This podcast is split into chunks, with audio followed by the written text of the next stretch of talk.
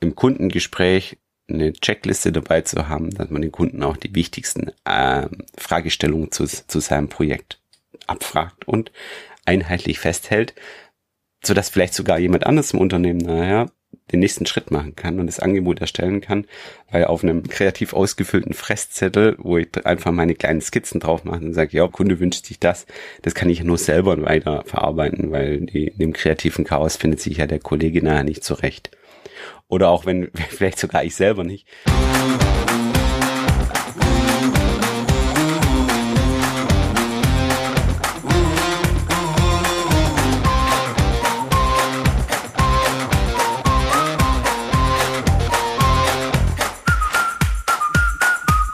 Hallo und herzlich willkommen zu einer neuen Folge des Bauimpulse Podcasts. Und heute dreht sich alles um das Thema ausfüllbare Formulare.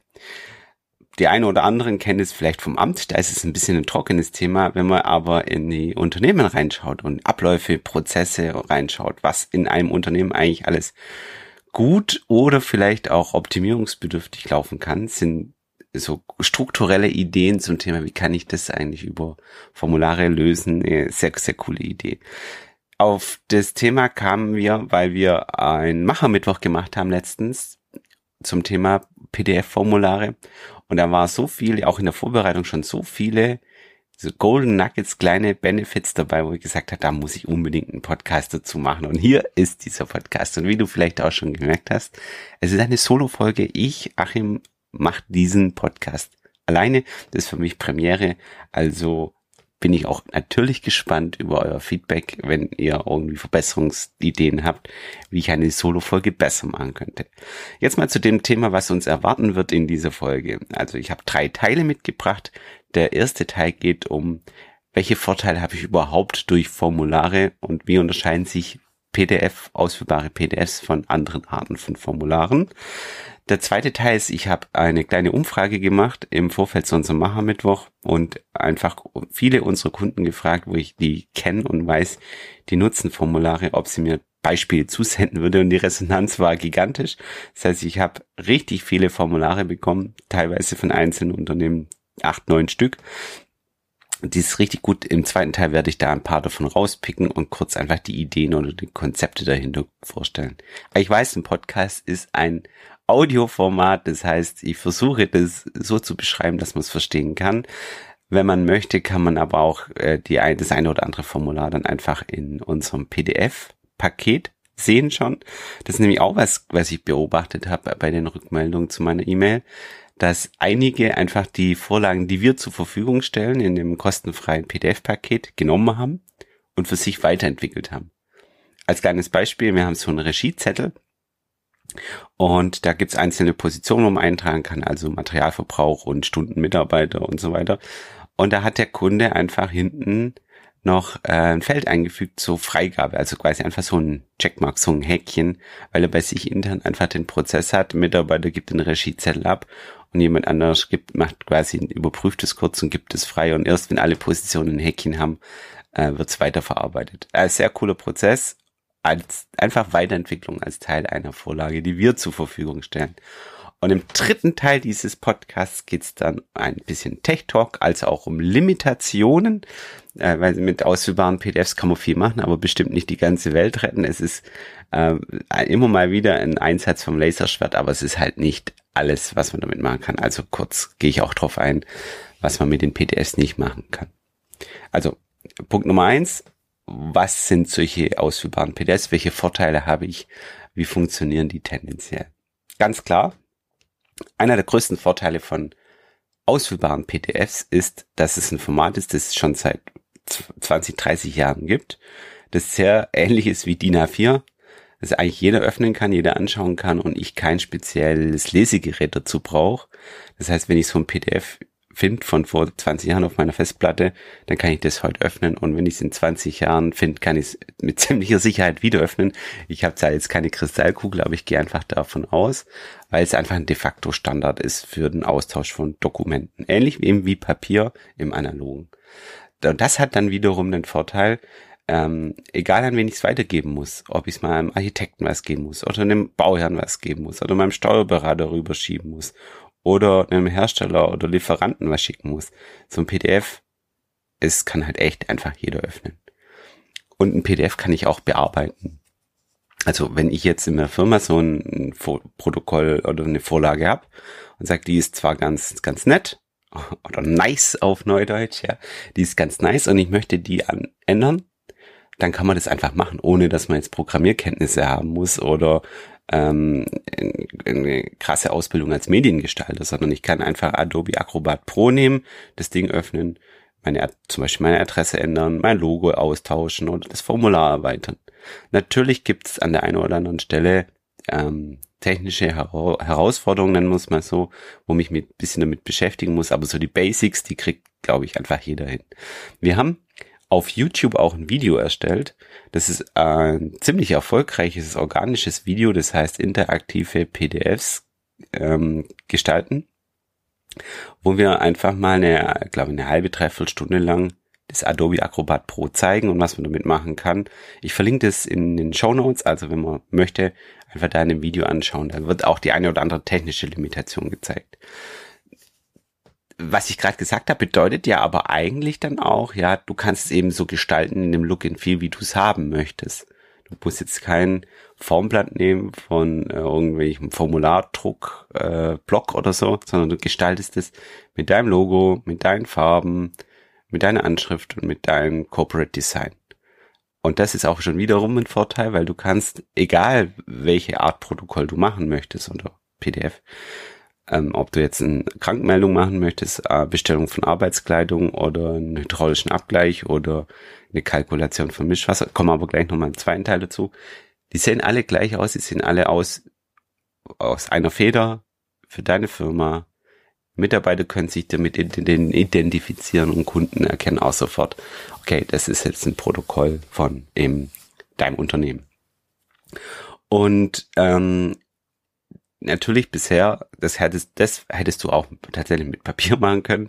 Sagen wir, du gehst da rein und gestaltest ein Protokoll, druckst es halt 100 Mal aus oder 200 Mal aus. Ein, ein weiterer entscheidender Vorteil von äh, digitalen Protokollen ist natürlich die Verfügbarkeit überall auf der Welt und zwar so oft du es willst.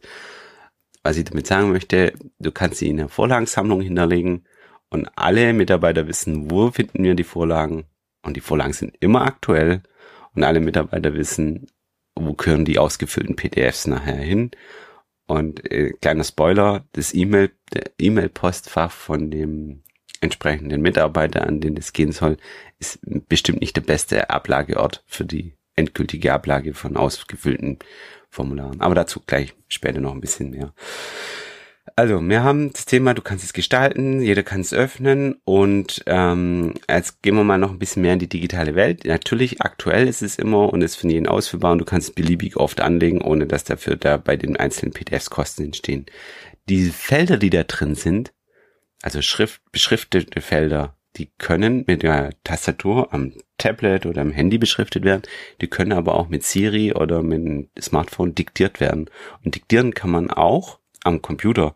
Das wissen die wenigsten.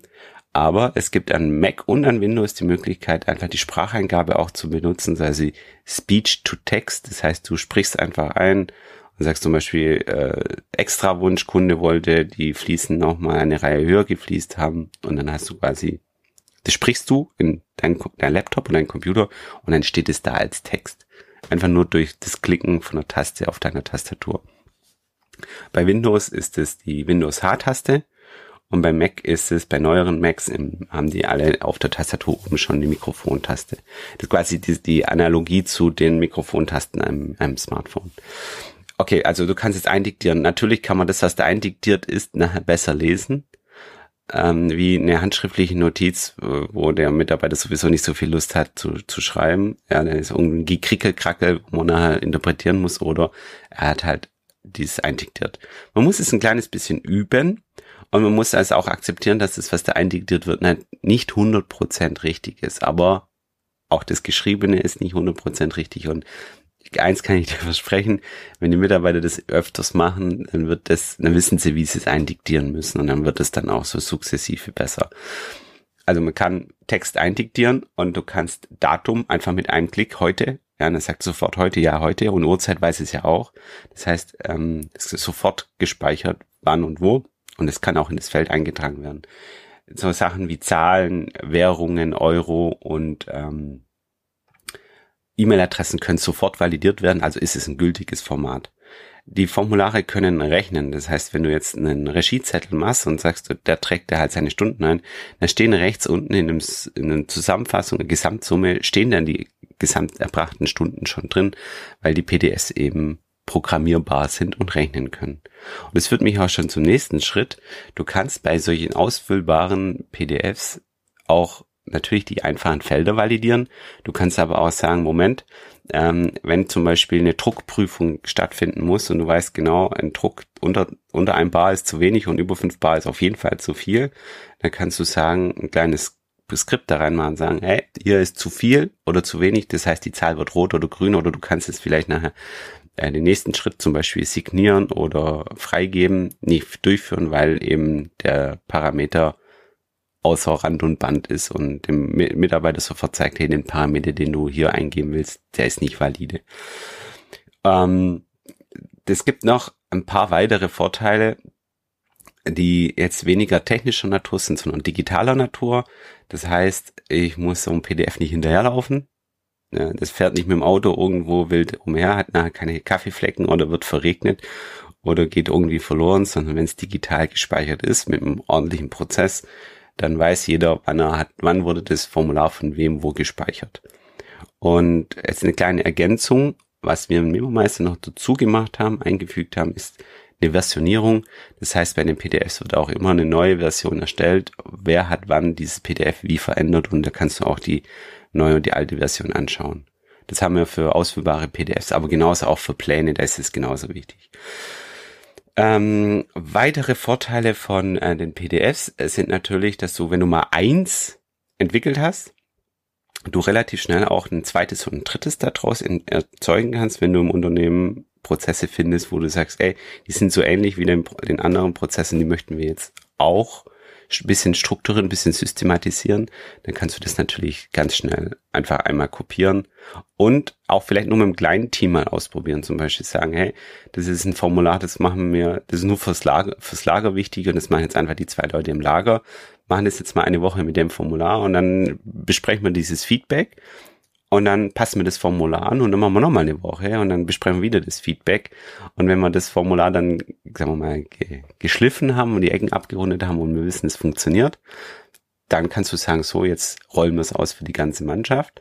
Das heißt, du kannst da viel flexibler auch auf die Wünsche der Mitarbeiter eingehen und auch das erproben im Alltag. Und ähm, wenn du das erprobst im Alltag, dann gibt's auch noch einen kleinen Best Practice-Tipp von mir ähm, versuch mal ein Video zu machen, also leg das Formular auf dein Desktop oder druck's mal aus, also schräg es jetzt klingt, druck's mal aus, leg's auf deinen Tisch und film dich selbst nebenher, wie du das ausfüllst. Und natürlich, das geht mit den Validierungen nicht, aber versuch einfach mal so eine Erklär ein Erklärvideo zu erstellen, wie du dieses PDF ausfüllst, sodass du so erklärst, dass deine Mitarbeiter das heute verstehen und auch im halben Jahr noch verstehen. Und wenn du beim Ausfüllen merkst, oh wow, wow, ähm, es erscheint dir jetzt schon als ein bisschen viel Infos, die du hier erwartest, dann kann es auch sein, dass es eine gute Idee ist, das Formular zu entschlacken und einfach ein paar Sachen rauszunehmen. Weil das ist genauso schlimm wie kein Formular ist quasi ein Formular, das die Leute absolut nicht gern benutzen, weil es einfach zu viel, zu restriktiv und zu starr ist und äh, kein Badbauer bist, äh, sondern Heizung, hast halt ein entsprechendes anderes. Oder wenn du ein Rollladenbauer bist, hast du ein anderes. Oder wenn du Garagentore baust, hast du wieder ein anderes.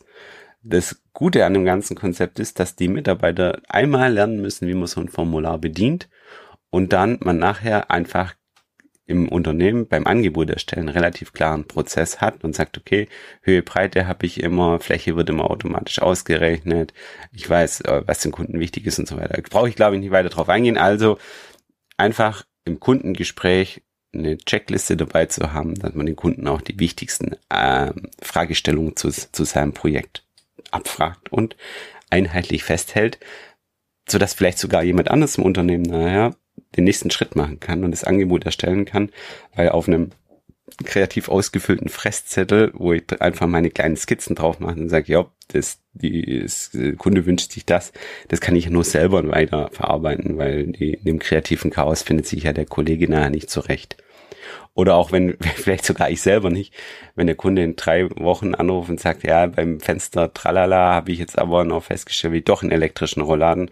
Und dann muss ich erstmal nochmal wieder ein Verständnis entwickeln, was in meinen Notizen drinsteht. Und das ist einfach ein sauberer Prozess. Die, die ähm, Beispiele habe ich, wie gesagt, in dem Mittwoch gezeigt und kann sich, glaube ich, jeder vorstellen.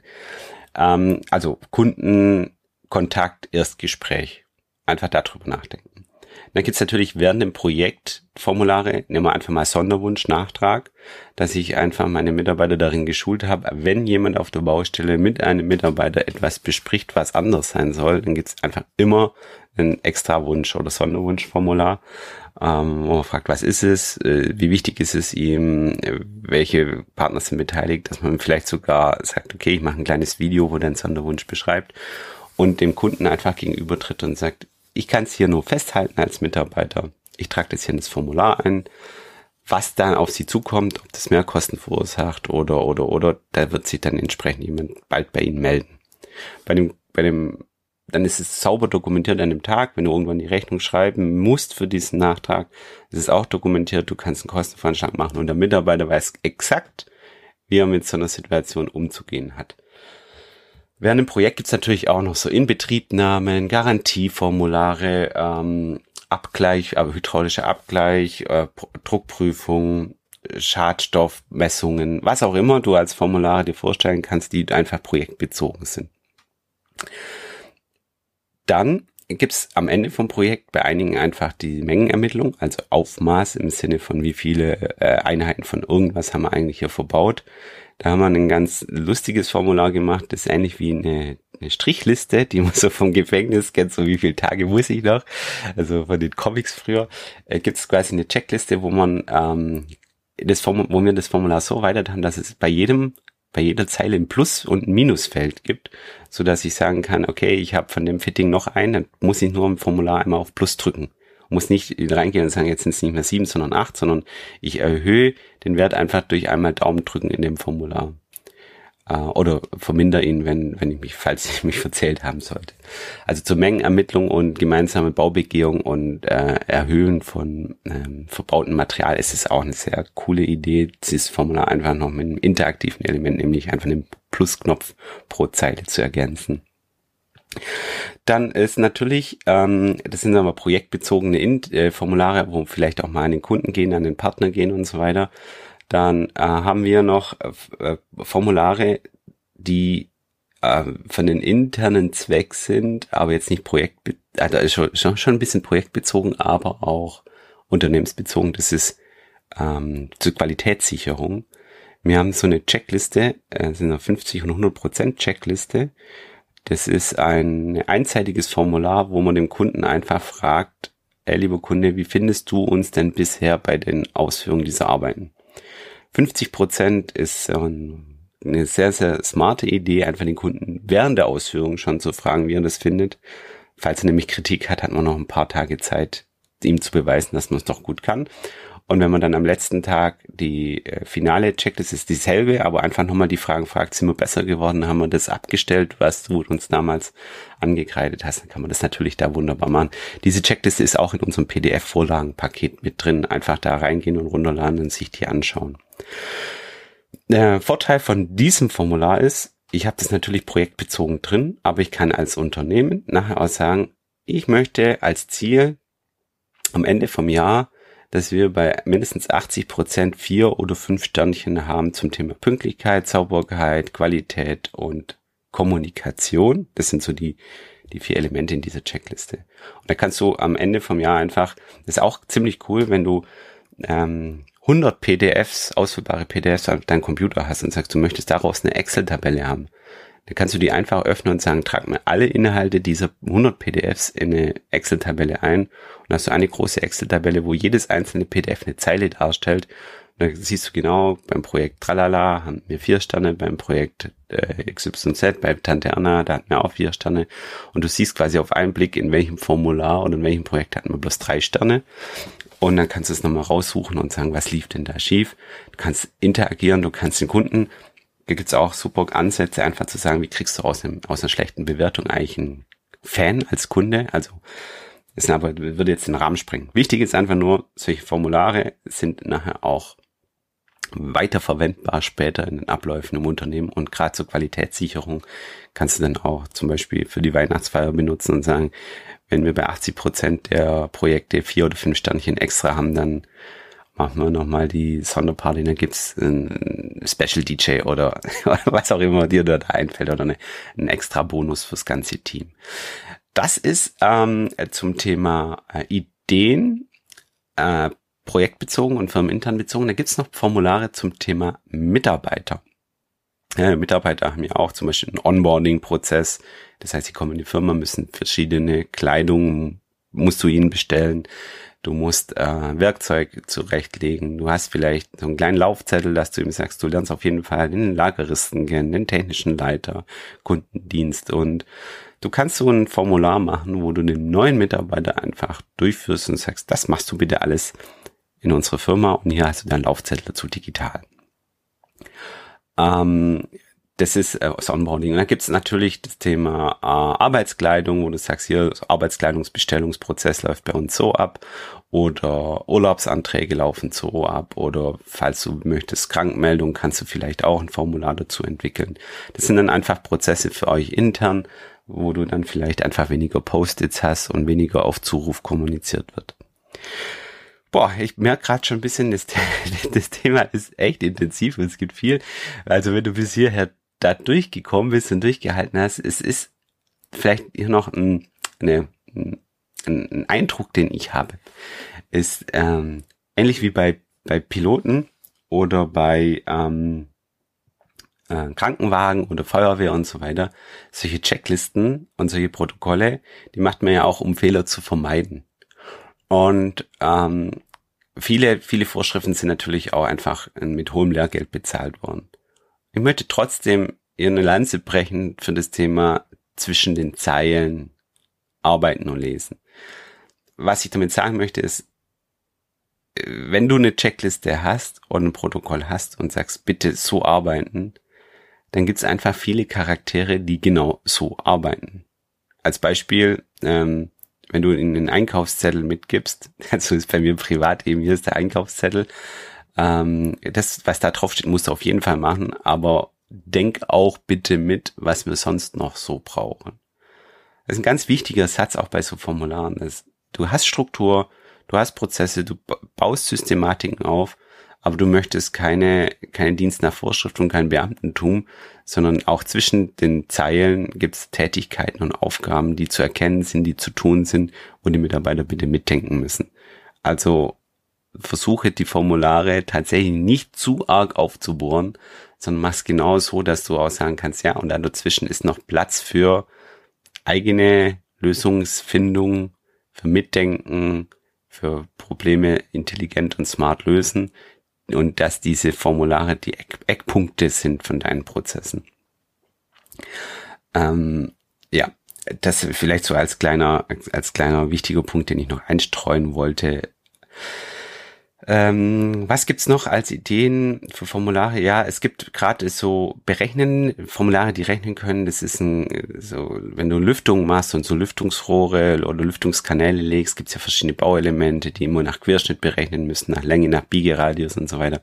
Da gibt's ein super Formular, wo ein Mitarbeiter einfach sich die verschiedenen Elemente aussucht, Kurven, Geraden, Verjüngungen und Vertickungen oder wie das heißt, bin ich nicht der Profi und wenn er sich die so zusammen ausgesucht hat, steht immer dahinter schon der, der Querschnitt und die Größe. Das macht das Formular alles von alleine. Und wenn man dann auf, sieht er immer so auf Speichern drückt, hat man genau mit protokolliert, wie viel Meter äh, Lüftungskanal hat man ja eigentlich in dem Raum verbaut. Dann geht man in den nächsten Raum, macht dasselbe wieder.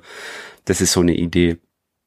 Ähm, ja, ich, ich, ich, ich glaube tatsächlich, äh, lassen wir mal kurz nochmal gedanklich nochmal durchgehen. Mir fällt jetzt entweder viel zu viel ein was ich noch sagen könnte, aber ich glaube, die wesentlichsten Sachen habe ich schon gemacht.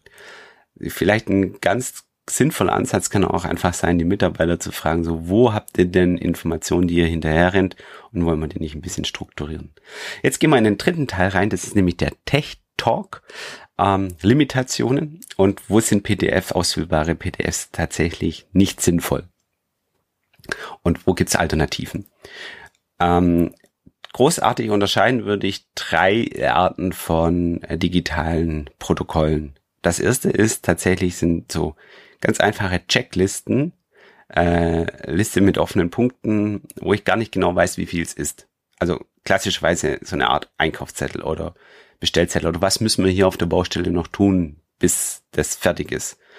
Und das ist ein ähm, ja einfach geführte Listen, die müssen und sollten eigentlich gar nicht unbedingt in einem PDF sein. Das kann man auch in einem PDF machen.